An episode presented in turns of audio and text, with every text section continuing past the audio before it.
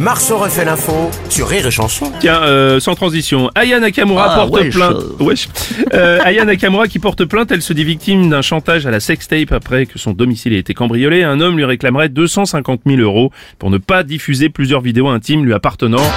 Bonjour Nagui Bonjour, bonjour, bonjour, et surtout, bienvenue, bienvenue, mais aussi bienvenue, Bienvenue. à un chantage à 250 000 euros. Déjà, son producteur nous avait fait le coup, hein. ça, devait être, euh, ça devrait être interdit de faire chanter Ayana Kamura. Qui... ça recommence.